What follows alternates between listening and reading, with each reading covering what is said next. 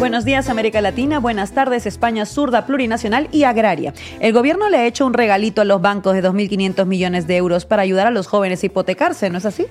Así es, el Consejo de Ministros ha aprobado definitivamente los avales del Instituto de Crédito Oficial para financiar el 20% del precio de la vivienda a rentas de hasta 37.800 euros. Y esto se traduce en que el ICO avalará la entrada para una vivienda, o lo que es lo mismo que el gobierno le va a regalar 2.500 millones de euros a los bancos para favorecer que más gente se hipoteque. ¿Para qué fomentar el alquiler o el acceso a una vivienda pública, pudiendo hacer de oro a Ana Patricia Botín y al resto de banqueros que no tienen bastante con los beneficios récords? De este año. Así justificaba la medida la ministra de Vivienda.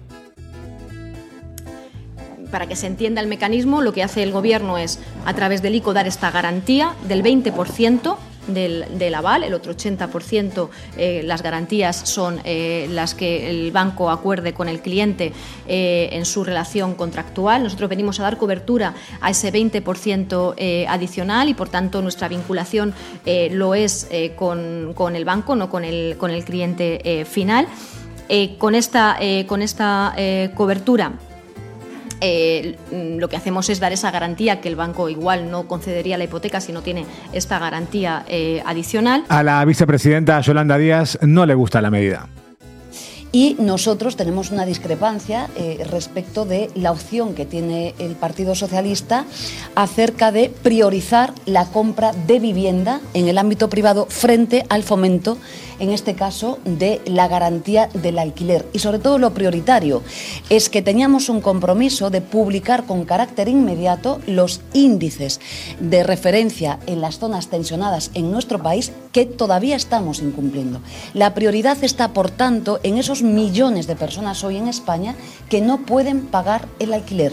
Y desde Sumar entendemos que la prioridad, como decíamos en el acuerdo de gobierno, decíamos de manera inmediata, se publicarán los índices índices de referencia en las zonas tensionadas. Unas críticas que reforzó Tony Valero, diputado de Sumar.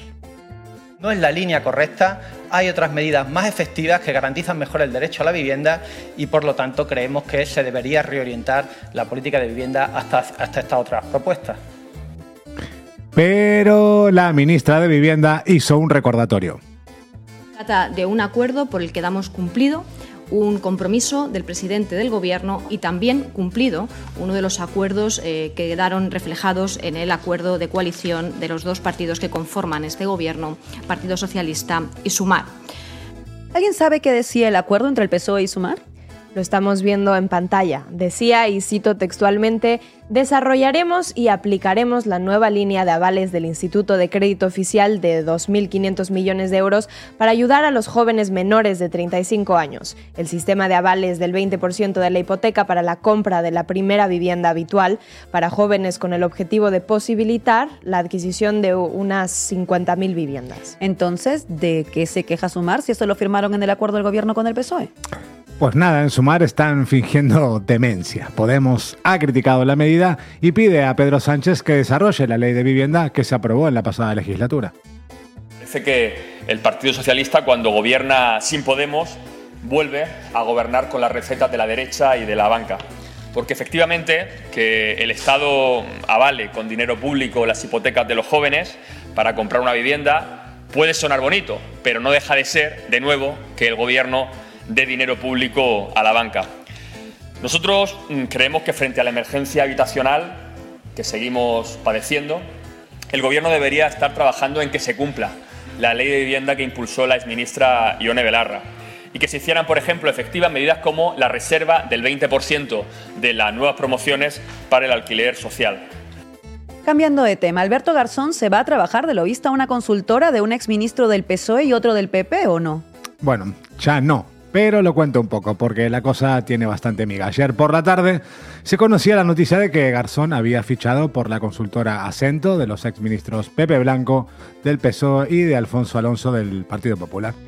Una consultora que básicamente se dedica a hacer lobby a favor del gobierno de Marruecos en las instituciones europeas, que como todos sabemos es una democracia consolidada de toda la vida. ¿Y qué fue lo que pasó? Eh, ¿Qué va a pasar, Laura? Nada, que las redes sociales echaban fuego criticando a Alberto Garzón, que es uno de los grandes apoyos de Yolanda Díaz. Me acuerdo, me acuerdo que su marcha fue usada para presionar a Irene Montero a abandonar la política institucional. Pero esta mañana, a primera hora, un comunicado de Alberto Garzón informaba que renunciaba a trabajar de lobista para esta consultora porque no soportaba las críticas. Y en este comunicado dice que rechaza el trabajo de lobista porque es una decisión que afecta negativamente a su espacio político. En el comunicado ha aprovechado también para criticar a quienes lo han censurado por acceder a las puertas giratorias. Garzón ha escrito que la izquierda es una trituradora de personas. La izquierda en la que yo creo es menos prejuiciosa e inquisitorial. Ay, es así también. Se queja en el comunicado de que la izquierda trata muy mal a sus líderes y de que durante los 12 años que ha estado al frente de Izquierda Unido ha sufrido mucho. En fin, en fin, si Julio Anguita levantara la cabeza, Seguimos en Sumar porque hay diferencias internas sobre el nombramiento de Carmen Calvo como presidenta del Consejo del Estado. Mientras Elizabeth Duval, responsable de feminismos y LGTBI de Sumar, ha criticado el nombramiento porque supone premiar a un altísimo cargo de las instituciones del Estado a una persona que ha tenido posiciones claramente transfóbicas. Sin embargo, los diputados de Sumar, Enrique Santiago y Gerardo Pizarello, han defendido el nombramiento de Carmen Calvo como presidenta del Consejo de Estado. Jurista de reconocido prestigio, con lo cual eh, parece muy bien que una especialista en Derecho Constitucional se haga cargo de un órgano tan importante para asesorar a las administraciones públicas y al Gobierno. Me parece que entra dentro de la, de la normalidad eh, ese nombramiento. Me parece que eso es lo importante, más allá de lo que cada uno pueda pensar sobre Carmen Calvo, es un nombramiento legítimo. Eh, y es una jurista que ya ha demostrado su competencia para, para ejercer ese cargo. A Isabel Díaz Ayuso también le parece bien el nombramiento de Carmen Calvo. No, lo de Carmen Calvo en realidad a mí me ha parecido una gran noticia porque ella ha dicho claramente que la Constitución no tiene cabida en nuestra Constitución, que atenta contra la separación de poderes y contra el poder judicial y que por tanto recuerda más aquellos hechos, aquellos días, aquellos hechos acaecidos. Así que ella es consciente de todo lo que pasó en Cataluña. Carmen Calvo ha dicho en numerosísimas ocasiones que la amnistía es inconstitucional, que es un atropello contra el Estado de Derecho. Así que ahora podrá ejercer libremente su trabajo y demostrar que tiene palabra. Noemí Santana, diputada de Podemos, ha hablado de ello esta mañana en el tablero me parece sorprendente la postura de Enrique Santiago y de Pizarello, que hasta hace poco tiempo estaban votando a favor de la ley trans dentro del grupo de unidad eh, Podemos y parece que, no recuerdan eh, estas personas o estos diputados pues la postura eh, que, tuvo la señora Carmen Calvo, que ya le, hemos dicho totalmente eh, contraria a que la ley trans saliera adelante, poniendo obstáculos, siendo el principal escollo a la ley dentro del gobierno. Una persona que desprecia a un sector de la población, además a un sector con décadas de violencia a sus espaldas, no es una persona legítima para ocupar una alta magistratura del Estado. Fin de la cita. Vamos ahora con las protestas agrarias que hoy están siendo bastante severas en lugares como Andalucía, donde las organizaciones agrarias más representativas han bloqueado los cinco puntos de entrada a Sevilla. Los agricultores también se concentran hoy en Mercamadrid, Málaga, Granada y Jaén, así como en diversos puertos.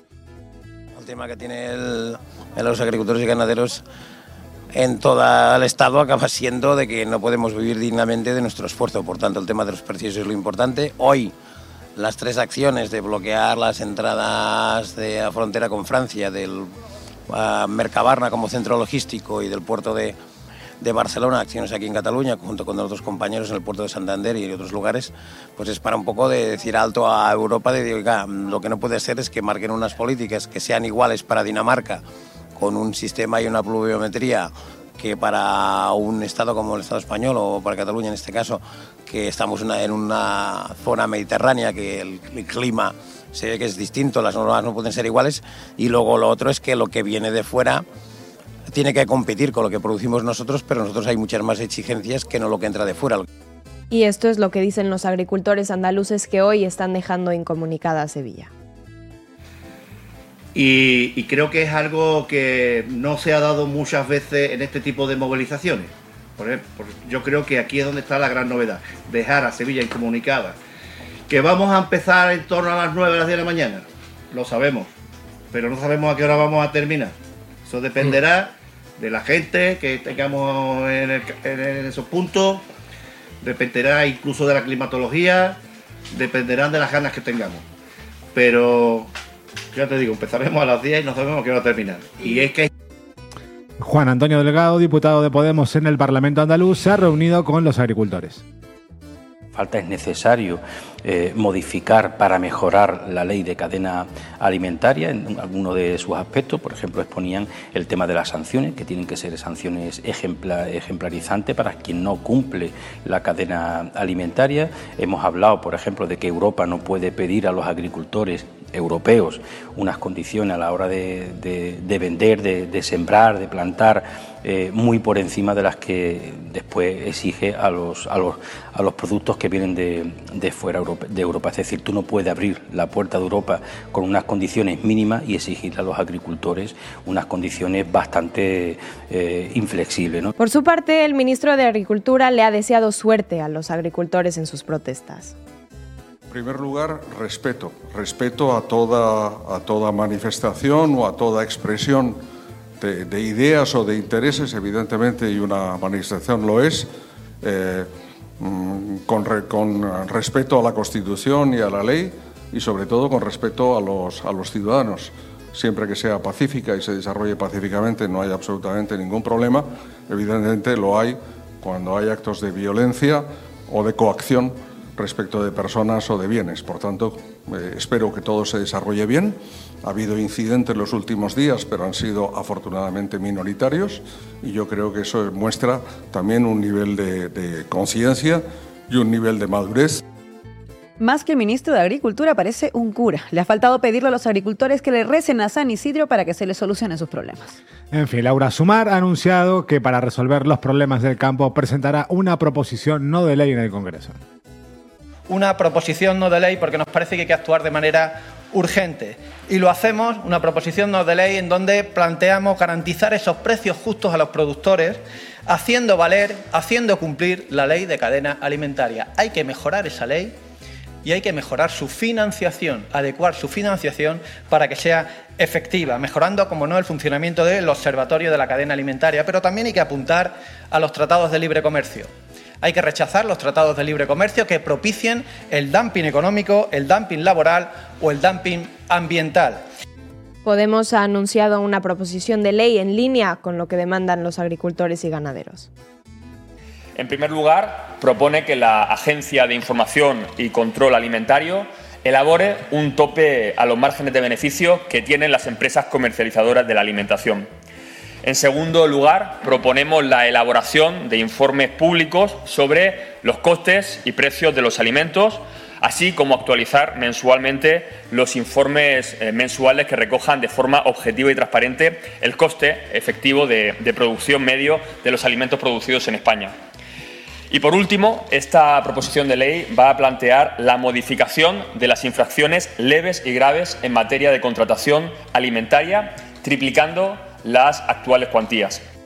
Vamos ahora a Sevilla, donde nuestro compañero Raúl Solís ha estado en La Carbonería, un mítico tablao flamenco y espacio cultural que ha acogido la presentación del libro de Sara Sánchez sobre Jeanne de Rouen, la primera mujer que se presentó a las elecciones de la Asamblea Nacional Francesa allá por 1849, siendo una pionera del feminismo proletario y demostrando que el sufragismo no solamente fue un movimiento burgués. Pues a ver, lo he escrito sobre todo por un ejercicio de memoria histórica y de reivindicarla y de darla a conocer, porque creo que es una figura que tiene que estar presente eh, tanto en la historia de las mujeres, que un poquito ya está, pero en la historia del feminismo y sobre todo en la historia del movimiento obrero, porque es una mujer que ha sido invisibilizada y no se la reconoce su labor y porque tiene una biografía apasionante. Eh, era lavandera, era costurera, en una situación en la que ser eso en París era muy, muy duro. Eh, llegó a ser maestra de forma autodidacta, eh, llegó luego a ser directora de periódicos, siendo de las pioneras en la prensa feminista internacional, siempre entendiendo que el término feminista en ese momento no existía, igual que tampoco el término sufragista, que, que fue posterior.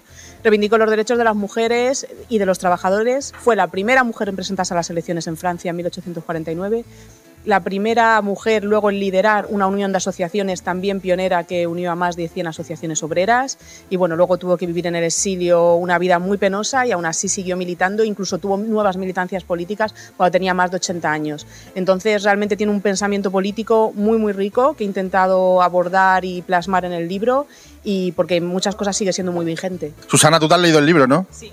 Porque Susana es concejal en el Ayuntamiento de Sevilla y es la presentadora del del, evento. Cuéntanos, ¿cómo, cuéntanos, ¿por qué tiene la gente que leer este libro? Pues porque se va a sorprender la cantidad de paralelismo que hay con la actualidad y para que se sorprenda además de la fortaleza de, de Jean de Wang, que a mí me ha sorprendido en un mundo donde ya tenía bastante con sobrevivir, con trabajar en unos trabajos durísimos, con sacar adelante a su familia, en un mundo muy patriarcal, muy machista, muy opresor, y sin embargo ella pensó que merecía la pena, que merecía la pena luchar por los derechos de las mujeres, que merecía la pena luchar por los derechos de los trabajadores, por los derechos de los animales, por la paz, por la república, porque ella tenía un concepto del feminismo que aunque no lo sabía que se llamaba feminismo, tenía un concepto de que esa lucha era muy amplia y que había que luchar contra todo tipo de opresiones. Y eso es lo que a mí me maravilla, que 200 años después todavía tenemos mucho que aprender de ella. ¿Por qué tiene la gente que... ¿Dónde puede la gente eh, adquirir este libro? Bueno, yo lo que siempre creo es que hay que intentar adquirirlo en las librerías cercanas, en las librerías de barrio, porque es a las que hay que apoyar. Entonces, si no lo tienen en vuestra librería de confianza, lo podéis pedir. Se pide y, la editorial lo hace llegar en unos días. Si no, también en internet se pueden encontrar en otros sitios más grandes y la editorial también lo vende directamente, la editorial Comares, a través de su página web. Leamos, leamos. No olvidemos a las valientes que nos han abierto camino para todas. ¿Qué tenemos en internacional? La actualidad internacional sigue girando en torno a la franja de Gaza. Sudáfrica ha presentado una petición urgente ante la Corte Internacional de Justicia por la ofensiva de Israel en Rafah. Yemen ha denunciado nuevos ataques de Estados Unidos a orillas del Mar Rojo, que es la respuesta que Biden está teniendo para apoyar a Israel de los ataques yemeníes en defensa del pueblo palestino. Tres militares israelíes armados con armas de fuego han matado a tres palestinos dentro del hospital de Nasser en el sur de la franja de Gaza. La ONU ha asegurado que una ofensiva terrestre de Israel en Rafah será una masacre y le ha recordado a Netanyahu que no puede seguir haciendo caso omiso a los llamamientos de la comunidad internacional. Por su parte, Yolanda Díaz, que acudirá este sábado a una manifestación de la mano del PSOE, cuyo manifiesto no le pide responsabilidades a Israel ni medidas al gobierno español, viajará a Palestina próximamente para conocer la situación de cerca. No tiene suficiente con saber que hay casi 30.000 palestinos asesinados y comprobar por las imágenes que nos llegan que Gaza es un territorio totalmente devastado por Israel? Pues se ve que no, Laura tiene que ir y se reunirá con el ministro de Trabajo de la Autoridad Nacional Palestina, viaje que está siendo organizado por la Embajada de Palestina en España. Con todos mis respetos, pero lo del postureo a Yolanda Díaz se le está yendo de las manos. Nos despedimos como siempre con Willy Veleta, que ha estado en uno de sus lugares preferidos, en la concentración palestina de los miércoles frente al Congreso. Esta vez han recibido la visita de un diputado. Vamos a ver.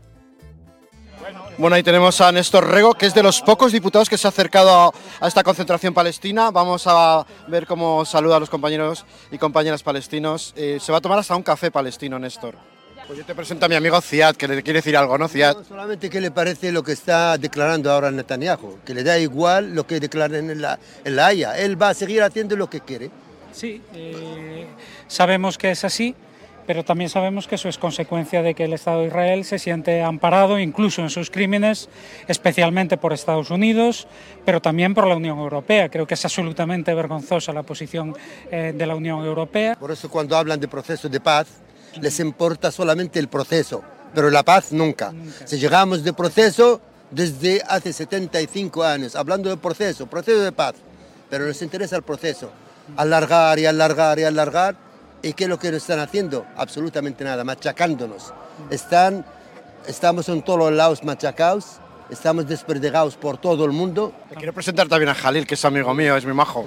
mucho gusto. Lo único que decimos, no lo único que pedimos al gobierno, al parlamento, a quien corresponda, que, que se mueva un poco, porque todos los días están matando a 200 personas ahora, porque ellos calculan cuántas casas tenemos que destruir hoy para que la cosa no se llegara un poco más allá de lo que es permitido. Y la prensa y los medios de comunicación y el mundo se ha acostumbrado a aguantar 200 personas al día, no sé cuántas viviendas al día. En Galicia es la verdad es que la gente está respondiendo muy bien. Hay desde la primera semana, todas las semanas, movilizaciones en entre 15 y 20 localidades, en las ciudades y en otras localidades. Todas las semanas hay movilizaciones y por lo tanto hay un- una respuesta No, importante sí, que sí. nosotros creemos que hay que mantener y que hay que intensificar porque, sí, esto es lo que porque es lo único que puede hacer que los gobiernos reaccionen. ¿no? Claro, eso es lo que pedimos, que los gobiernos reaccionen. Jalil, es que el pueblo eh, palestino es muy hospitalario y Ali va a traer, le va a invitar un café palestino traído de Palestina a Néstor, que se tiene que ir, pero que, es- pero que se lleve un cafetiño, hombre. Un café. Que no es árabe, es palestino, es de un pueblo de mi tierra. Pues muchísimas gracias. De Galilea, la Palestina, la Palestina histórica, la, la, la, la olvidada, la de 48. Gracias. Se dice grazas, grazas. Shukran. Shukran, shukran. Pues un café por, por Palestina, por un futuro en libertad gracias. y en paz para Para vivir Palestina. mujer, por eso- mejor, por eso luchamos. Para vivir mejor, no queremos morir. Gracias. Graciñas. Muchísimas gracias, Willy. Es todo por hoy. Recuerden hacerse socios y socias de Canal Red que los necesitamos. Mañana más y esperamos que mejor.